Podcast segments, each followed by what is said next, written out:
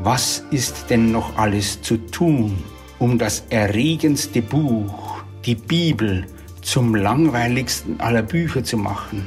Ist es nicht genug, dass man sie auf ihre Lehren abhörte, ihr Wahrheiten abzapfte und Theologien damit zusammenbaute? Aber ihr Sinn ist es nicht, nur als Quelle oder Steinbruch zu glauben der Wahrheiten zu dienen. Die Bibel ist mehr.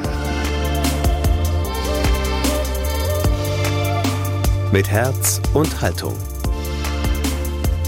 Dein Akademie-Podcast. Mit Gott im Clinch. Der Theologe und Sprachmeister Fridolin Stier als Übersetzer der Bibel. Porträtiert von Erich Garhammer. Herzlich willkommen zu einer weiteren Folge von Mit Herz und Haltung. Diese Folge hier erscheint auf den Tag genau am 40. Todestag von Fridolin Stier. Der wurde bekannt mit einer eigenwilligen Übersetzung des Neuen Testaments. Als Meister des Wortes zeichnete ihn eine hohe Sensibilität aus für das, was hinter den Wörtern steht. Stammhörer unseres Podcasts kennen Erich Garhammer bereits. Der Theologe und Germanist ist quasi unser Mann in Sachen guter Literatur und er hat euch zum Beispiel im vergangenen Sommer tolle Lektüre-Tipps für die Ferien gegeben. Jetzt hat er selbst ein neues Buch rausgebracht. Meridiane aus Wörtern. Ein theopoetisches ABC heißt es. Und darin spannt er ein neues Dach über Poesie und Theologie. Und da schließt sich der Kreis. Unter anderem thematisiert er dabei eben auch Fridolin Stier, um den es heute im Speziellen gehen soll. Professor Dr. Erich Garhammer ist Schriftleiter der Zeitschrift Lebendige Seelsorge und er ist Mitherausgeber der Studien zur Theologie und Praxis der Seelsorge. 2019 bekam er den Ökumenischen Predigtpreis der Evangelischen Fakultät der Universität Bonn für sein Lebenswerk. Jetzt bei Mit Herz und Haltung Erich Garhammer über Fridolin Stier. Vor 40 Jahren, am 2. März 1981, starb der Tübinger Alttestamentler Fridolin Stier. Acht Jahre nach seinem Tod, also 1989, erscheint seine Übersetzung des Neuen Testaments. Was hat Fridolin Stier, den Alttestamentler, bewogen, auch das Neue Testament zu übersetzen? War doch erst zehn Jahre zuvor die offizielle Einheitsübersetzung des Neuen Testaments erschienen. In deren Vorwort heißt es, die Deutsche Bischofskonferenz ist überzeugt, dass die nun vorliegende Übersetzung der Heiligen Schrift den Entscheidungen des Zweiten Vatikanums gerecht wird, den katholischen und nicht katholischen Christen wie auch der Kirche fernstehenden einen sprachlich verständlichen und wissenschaftlich gesicherten Zugang zur Botschaft der Heiligen Schrift zu bieten. Die Einheitsübersetzung ist in gehobenem Gegenwartsdeutsch abgefasst. Ihr fehlt es nicht an dichterischer Schönheit, Treffsicherheit des Ausdrucks und Würde biblischer Darstellungskraft. Wir Bischöfe hoffen zuversichtlich, dass die Neuübersetzung auch der zeitgemäßen Gebetssprache einen neuen Anstoß gibt und dass sie hilfreich sein wird in dem Bemühen, dem Wort Gottes im deutschen Sprachraum neue Beachtung und tieferes Verständnis zu verschaffen. Die drei in dieser Einleitung angesprochenen Qualitäten, dichterische Schönheit, Treffsicherheit des Ausdrucks und Würde biblischer Darstellungskraft sah freilich Fridolin Stier keineswegs eingelöst, im Gegenteil. Und so machte er sich an eine eigene Übersetzung. Aber wer war dieser Fridolin Stier? Diese Frage können am besten die Erinnerungen von Karl Friedrich von Weizsäcker beantworten, der mit Stier befreundet war. Februar 1937 Dozentenlager auf dem Tennich bei Rudolstadt. In einem sechswöchigen Kurs sollten die von ihren Fakultäten habilitierten jungen Wissenschaftler nachweisen, dass sie auch würdig seien, Dozenten, also Lehrer der deutschen Jugend zu werden. Der Dienst am ersten Tag begann mit Wehrsport und Handgranatenweitwurf. Einer, wie es nicht anders sein konnte, warf am weitesten. Was sind Sie vom Fach? fragte ihn der Lagerleiter. Theolog. Schade, Mensch. Ich werde meinen Mann stehen, antwortete Fridolin Stier, katholischer Gelehrter des von den Nazis verpönten Alten Testaments und der orientalischen Sprachen. April 1945. Stier erlebte den Einzug der französischen Truppen in seiner Heimat im Allgäu, wohin er gegangen war, um seiner Mutter beizustehen. Eine marokkanische Einheit besetzte das Dorf und schickte sich an, das Vieh der Bauern zu schlachten und auf offenem Platz im Feuer zu braten, ja, noch mehr zu tun als dies. Fridolin Stier zog sein schönstes Messgewand an, trat auf die Marokkaner zu und rezitierte ihnen auf Arabisch die erste Sure des Koran. Dann lehrte er sie, was Gott durch den Mund des Propheten geboten hat, nämlich die Mitmenschen zu schonen. Und sie ließen von ihrem Vorhaben ab.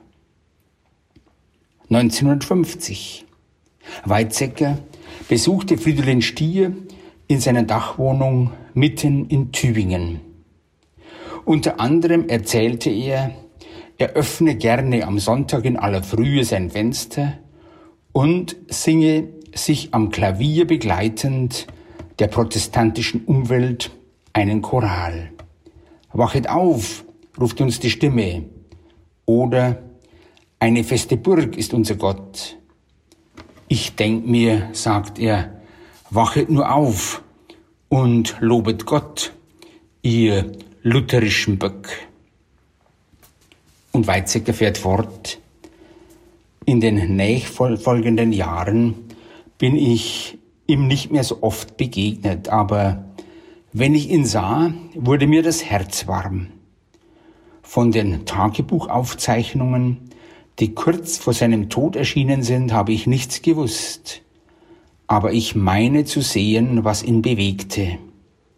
Kraft und Zartheit waren ihm angeboren. Menschenliebend, dichterischen Gemüts, wahrhaftig und fromm führte er das Leben, das er als richtig erkannte. Nicht nur Nazis und Muslimen Lutheranen und katholischen Glaubensbrüdern gegenüber stand er seinen Mann. Fridolin Stier musste auch Gott gegenüber seinen Mann stehen. Wie Jakob in der Bibel rang er die ganze Nacht hindurch mit Gott. Ohne die Erfahrung dieses Ringens wird es keine Zukunft des Glaubens geben. In diesen drei Begebenheiten zeichnet Weizsäcker einen tiefgläubigen, aber durchaus streitbaren und mutigen Mann, der sich den Mund nicht verbieten lässt von nichts und niemanden, selbst von Gott nicht. Friedrich Stier hatte, obwohl katholischer Priester, eine Tochter, zu der er sich auch bekannte. So verlor er seinen theologischen Lehrstuhl, konnte aber in der philosophischen Fakultät weiter unterrichten. Im Jahr 1971 kam seine Tochter durch einen Verkehrsunfall ums Leben. Der Unfalltod seiner Tochter Sibylle trieb ihn ein Leben lang um. Wie kann Gott das zulassen? Ein junges Leben einfach sinnlos auszulöschen? Diese Frage, die Theodizee-Frage, wurde für Stier zu einer unabweisbar biografischen Erfahrung. 7. September 1971, morgens 10 Uhr, das Auto, die Kurve, der Baum, Sibylle. Und nachmittags 15.20 Uhr, dahin, seit dem Zehnten unter der Erde. Ist das eure Sprache, ihr himmlischen Mächte, ihr Herren? Und dann nimmt Stier suffisant die Stelle aus dem Weisheitsbuch im Alten Testament aufs Korn. Die Gott liebt, züchtigt er. Einen solchen Gott müsste man doch besser aus dem Verkehr ziehen. Es sei denn, man halte ihm den mildernden Umstand zugute, dass er unglücklich liebt, eifersüchtig, sich rächt für verschmähte Liebe und wähnt, mit dem Prügel zur Liebe zu zwingen. Er hat nur eine Bitte an Gott. Erlass mir die Prozedur, einen theologisch domestizierten Theodizee-Gott aus der Schlinge dieses widersinnigen Bibelspruchs zu ziehen. Dagegen erinnert er die Liebe der Tochter, die Freude, die du mir warst, die Gewähr einer Güte im Grunde der Welt, die Haare gewaschen, das letzte Mal hast du's getan, mit deinen feinen, kräftigen Fingern mir die Kopfhaut massiert. Nach dem Tod der Tochter wird sein Haus für ihn zu einem fremden Heim, zum Exil. Jemand, der ich bin, ist mit dir über die Schwelle getreten und jemand, der ich auch bin, ist zurückgeblieben. Die Frage nach Gott, nach seiner Gerechtigkeit und Liebe lässt ihn nun nicht mehr los. Hast du sie mit ihrem Namen gerufen? Bewahrst du diesen ihren innersten Namen in dir? Ist sie als die du gerufen hast, bei dir, mit dir, in dir? Hast du ihren Namen nicht aus der Liste der Lebendigen gestrichen? Vor allem aber übermannt Friedrich Stier immer wieder der Zorn über die Theologenzunft, die diesen Gott domestiziert, ihn sprachlich anästhesiert, ihn verharmlost. Segne die Herren Theologen, die braven Tagelöhner, die sich so viel Mühe machen um deine irdisch-geschichtlichen Sachen, um die Kirche, ihr unfehlbares Regime. Segne das Tagwerk dieser tüchtigen Schaffer, lass es gedeihen und niemals enden. Denn solange ihr Wühl- und Wurmwerk dauert, sie voll in Anspruch nimmt und befriedigt, verschonen sie dich mit den peinlichsten Fragen, konfrontieren sich nicht mit dir, setzen dir nicht zu. Ich aber hocke an der Schwelle zum Abgrund, starre mit den halb blind geweinten Augen über die Gräber der Nächsten und Fernsten hin. Die Nacht ist für Stier zum Tag, zum Alltag geworden. Und daher protestiert er gegen den Sprachschwulst der Theologen, bei denen alles glatt geht und die alles in helles Licht tauchen. Sie nehmen ihre eigene Quelle, ihre Urquelle, die Bibel, nicht ernst. Zwei Störenfriede sieht Stier bei der Begegnung mit dem biblischen Text. Der erste Störenfried, wenn man immer das Dogma im Hinterkopf hat. Und der zweite Störenfried erscheint in der Frage des Sonntagspredigers, was fange ich mit diesem Text an? Die richtige Frage aber lautet, was fängt dieser Text mit mir an? Und die große Frage von Fridolin Stier lautet nun, könnte es gelingen, das Wort Gottes in seiner ursprünglichen Kraft wieder losgehen zu lassen. Und diesem Anliegen verschreibt er sich und diesem Anliegen dienen von nun an alle seine Übersetzungsanstrengungen. Übersetzung des Neuen Testaments, das heißt für Stier Erschließung der Urkunde, Neues in Umlauf setzen des Gottesgerüchts in Kirche und Welt, die diese Urkunde oft verharmlosen.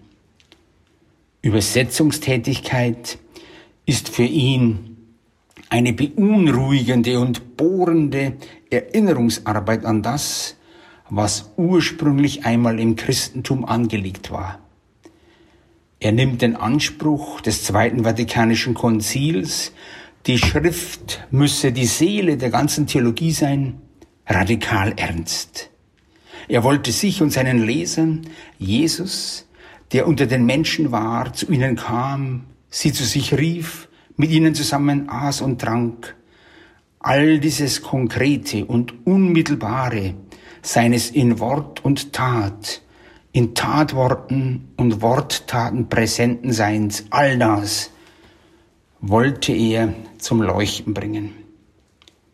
Übersetzung des Neuen Testaments, das hieß für Stier Erschließung einer theologischen Erkenntnisquelle, die weder durch ein Lehrbuch noch durch ein Dogmenkompendium oder einen Moralkodex domestizierbar ist. Bibel, das war für ihn eine lebendige Collage aus erfahrungshaltigen Gottesbegegnungen, eine narrative Sammlung von Geschichten und Lebenszeugnissen. Weniger ein Buch als eine Bibliothek von Büchern, in denen die Erfahrungsgeschichte der Menschen mit ihrem Gott und mit Jesus in lebensgeschichtlichen Zugängen aufbewahrt worden war. Und so schreibt Stier in sein Tagebuch, was ist denn noch alles zu tun, um das erregendste Buch, die Bibel, zum langweiligsten aller Bücher zu machen? Ist es nicht genug, dass man sie auf ihre Lehren abhörte, ihr Wahrheiten abzapfte und Theologien damit zusammenbaute? Aber ihr Sinn ist es nicht, nur als Quelle oder Steinbruch zu glauben, der Wahrheiten zu dienen. Diese Wahrheiten in allen Ehren, aber die Bibel ist mehr.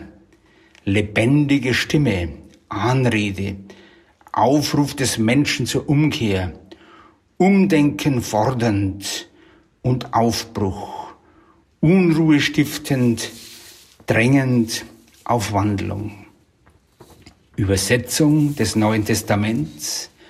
Damit verfolgte Stier die Neuentdeckung der ursprünglichen Kraft des Wortes Gottes. Im Gegensatz zur kirchlichen Sedierung und Ruhigstellung und zur wissenschaftlichen Sterilisierung.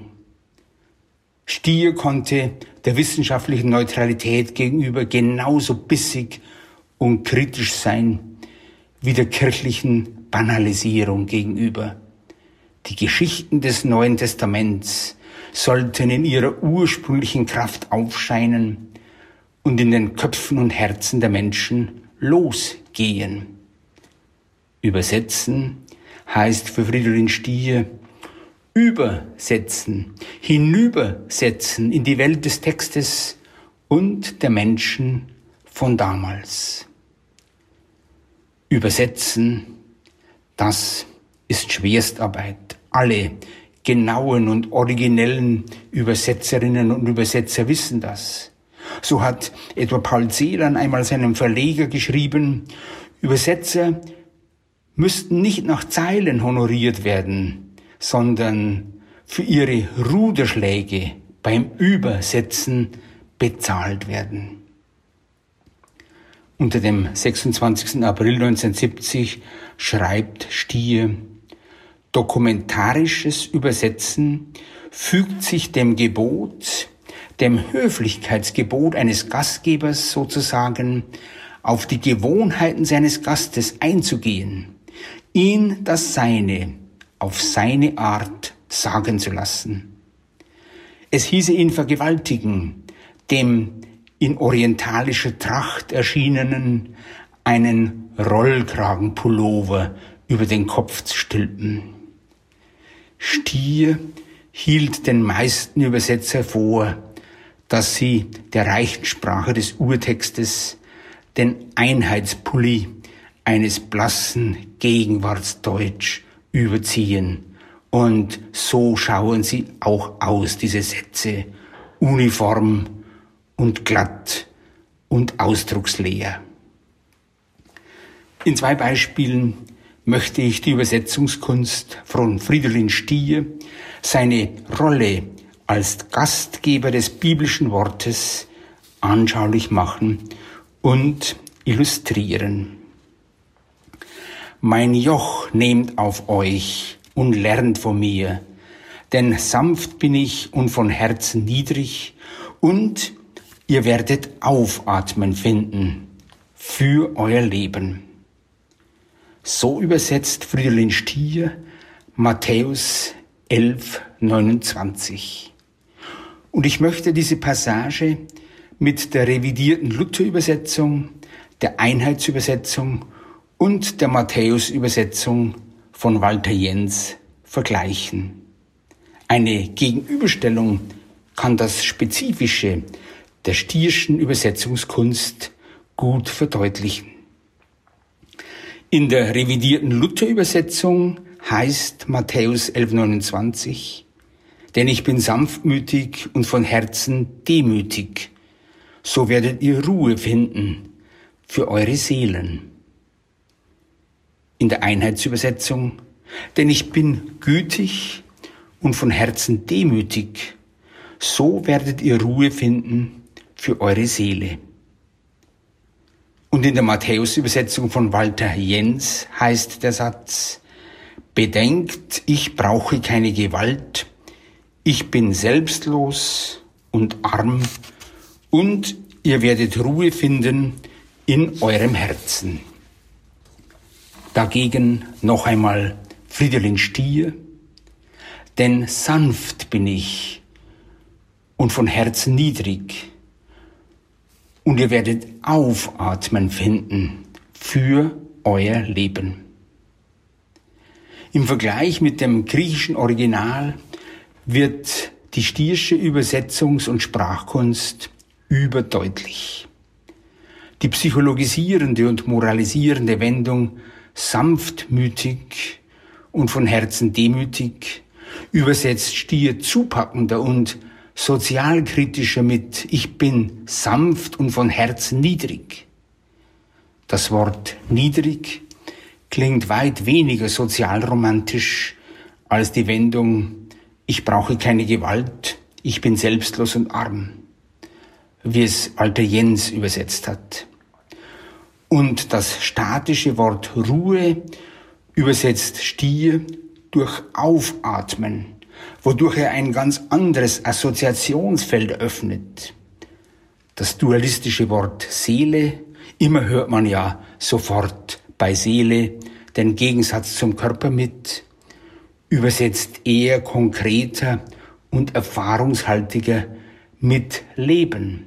Aufatmen soll der Mensch also nicht nur in seinem Inneren unter Vernachlässigung des Äußeren aufatmen, soll der ganze Mensch Ruhe finden soll er in seiner Totalität, innen und außen, Leib und Seele, Körper und Geist. Ein weiterer Vergleich mit der Einheitsübersetzung kann zeigen, dass Stier nicht nur variabler, sondern auch genauer übersetzt oder zugespitzt gesagt, dass die Einheitsübersetzung manchmal geradezu einen falschen Sinn produziert. Ich möchte das an Lukas 17, Vers 5 folgende zeigen. Die Apostel baten den Herrn, stärke unseren Glauben. Der Herr erwiderte, wenn euer Glaube auch nur so groß wäre wie ein Senfkorn, würdet ihr zu dem Maulbeerbaum hier sagen, heb dich samt deinen Wurzeln aus dem Boden und verpflanzt dich ins Meer, und er würde euch gehorchen. Stier übersetzt diese Passage folgendermaßen. Und die Sendboten sprachen zum Herrn, Gib uns mehr Glauben. Der Herr aber sprach, Wenn ihr Glauben wie ein Senfkorn habt, könnt ihr zu diesem Maulbeerbaum sagen, entwurzle dich und pflanz dich ins Meer, und er gehorchte euch. Diese auf den ersten Blick wenig anders lautende Übersetzung zeigt auf den zweiten nicht nur größere Genauigkeit, sondern sie trifft den theologischen Sinn der Perikope wesentlich präziser. Die Bitte der Apostel wird als das deutlich, was sie ist, nämlich ein Missverständnis des Glaubens. Sie schätzen den Glauben als eine qualitative Größe nicht ein, sondern als eine quantitative Größe, die durch Steigerung der Quantität auch qualitativ größer wird. Gib uns mehr Glauben, so bitten sie. Jesus aber gibt zur Antwort, es genügt ein Glaube so groß wie ein Senfkorn. Wer über Glauben verfügt und sei er noch so klein, verfügt über ein ungeahntes Potenzial. Er kann nicht nur Berge versetzen, sondern auch Maulbeerbäume ins Meer verpflanzen. Die Stiersche Übersetzung ist hier gänzlich unspektakulär, aber korrekt. Auch das ist nicht zu unterschätzen. Stier ließ keinen Zweifel daran, dass Übersetzen eine große Aufgabe ist. Der Übersetzer muss schier Unmögliches leisten. Was am Markt des Bibelübersetzers zehrt, ihn bis zur Ohnmacht schwächt, ist der von der täglichen Erfahrung genährte Zweifel, ob unsere Sprache, wie sie nun ist, überhaupt noch vermag, das ihr Zugesprochene nachzusprechen. Und dieser Zweifel wird umso stärker, je besser er das aus dem Griechischen Gesprochene verstanden hat. So stellt Stier in seinem Eintrag vom 26. April 1970 fest. Übersetzung, das war für ihn immer Work in Progress, nie einfach abgeschlossen. Er wollte Übersetzung nicht als platte Aktualisierung verstanden wissen. Er wollte die Holprigkeiten und Rohheiten des Stils mancher neutestamentlicher Schriften nicht glätten oder kosmetisch wegschminken. Er wollte das Fremde des neutestamentlichen Griechisch, das schon die antiken Zeitgenossen als garstig empfanden, in der deutschen Übersetzung hörbar machen. Tag um Tag schlage ich mich mit Übersetzungsproblemen herum. Der erste Johannesbrief ist wieder dran. Simples Griechisch, ungeschlachte Syntax, den Zusammenhang verwischende Parataxen, eine Logik, die sich zwischen den Zeilen versteckt. Mit diesem Text werden auch die antiken Leser ihre liebe Not gehabt haben. Er war ihnen bestimmt nicht nach dem Munde geschrieben. Nicht die glatte aktualisierende Übersetzung in heutiges Deutsch, also schwebte ihm vor, sondern der unbedingte Wille, durch die Übersetzung etwas vom ursprünglichen Geist der biblischen Sprache aufleuchten zu lassen. Das setzte voraus, dass man ein Sprachgefühl für die Art des neutestamentlichen Griechisch besaß, um es ins Heute übertragen zu können. Dokumentarisches Übersetzen strebte Stier an. Das war sein zentrales Anliegen. Und drei Forderungen verband er damit. Erstens die Forderung, das, was dasteht, vollständig zu übersetzen, nichts hinzuzufügen und nichts wegzulassen. Zweitens die Forderung, die ursprünglichen Bilder und Vorstellungen des Originals unverfälscht auch ins Deutsche zu übertragen. Und drittens die Abfolge dieser Vorstellungen, das heißt Syntax und Wortfolge des griechischen Satzes, so weit wie nur irgend möglich auch im Deutschen einzuhalten. So also verbindet sich die Arbeit des Theologen und Sprachkünstlers Friedhelin Stier exemplarisch auch mit der Arbeit des Philologen. Bei ihm fließt vieles zusammen. Die Liebe zur Literatur, die Arbeit an und mit der Sprache, Drastik und Zärtlichkeit im Ausdruck, bewusste Rezeption von Sprachkritik, Theologiekritik und Kirchenkritik. Aber auch das Bewusstsein, dass die Wirklichkeit Gottes sich letztlich aller Sprache entzieht und dennoch in der Gestalt des Jesus von Nazareth konkret sinnliche Gestalt angenommen hat. Dieses und dies alles mündet in die von ihm als paradox begriffene Aufgabe des Theologen, dass er von dem reden muss, was sich aller Sprache entzieht, dass Gott durch seine Sprache Subjekt bleiben muss, obwohl Sprache Gott ständig zu objektivieren versucht. Die Übersetzungsarbeit des Neuen Testaments von Friedrich Stier ist die Frucht dieser erlittenen und expressiven, aber auch sprachlich gebändigten Gegensätze. Nach der Lektüre theologischer Traktate empfand er oft eine Tortur. Schwulstig diese Sprache, auch wirklich an Geschwülsten leidend. Man bräuchte das Skalpell des Sprachchirurgen. In der somatischen Medizin gibt es Messer und Medikamente. In der Sprachmedizin aber, deren es bedürfte, haben wir da auch ein solches Messer.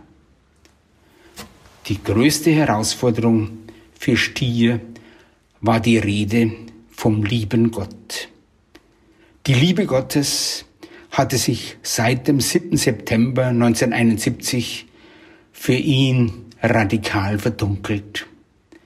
Seither war jedem theologischen Satz der 7. September eingraviert, so wie der Lyrik Paul Celands, der 25. Jänner der Tag der Wannsee-Konferenz und des Beschlusses der Judenvernichtung. Das hohe Lied der Liebe in 1 Korinther 13 ist für Friedrich Stier nur deshalb übersetzbar, weil er darin die Liebe seiner Tochter, aber auch die seine zu ihr umschrieben sieht, die niemals aufhört. Alles hält sie aus, alles glaubt sie, alles durchharrt sie. Die Liebe geht nie zugrunde. Immer wieder seine bohrenden Fragen nach den Friedhofsbesuchen. Auf dem Rückweg vom Friedhof, wofür hat sie gelebt? Auf dich hin hast du sie geschaffen. Stehst du auch zu deinem Ja zu ihr? Bist du treu? Diese Frage ließ Stier nicht mehr los. Mit blind geweinten Augen hörte er nicht auf, Gott zu konfrontieren. O liebster Vater, ich höhne nicht, aber wie finster mutet dein Licht, wie nachtschwarz dein Tag, wie mörderisch deine Liebe mich an, wenn ich es so betrachte und dennoch seine große Hoffnung als Frage formuliert.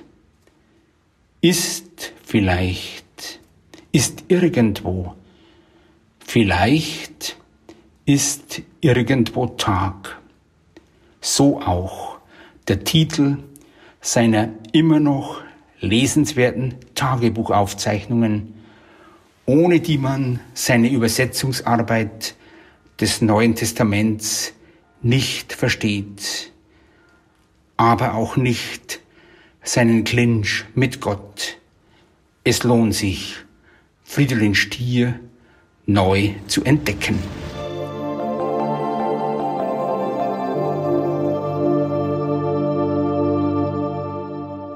Erich Garhammer war das über den Theologen und Sprachmeister Fridolin Stier, der vor 40 Jahren verstorben ist. Stier spielt auch eine Rolle in Erich Garhammers neuem Buch. Das heißt Meridianer aus Wörtern, ein theopoetisches ABC. Und es erscheint dieser Tage im Echter Verlag. Das war's für heute von uns. Anregungen, Lob und Kritik von euch freut uns immer. Wir warten drauf. Ihr findet uns bei Instagram und Facebook oder selbstverständlich direkt auf lebendig-akademisch.de. Und wenn ihr nie wieder eine Folge verpassen wollt, dann abonniert uns doch einfach dort, wo ihr eure Podcasts hört, also auf Spotify, Deezer, Apple Podcasts, Google Podcasts oder im Podcatcher eurer Wahl. Ich bin Daniel Heinze, vielen Dank fürs Zuhören und bis zum nächsten Mal. Mit Herz und Haltung. Dein Akademie-Podcast.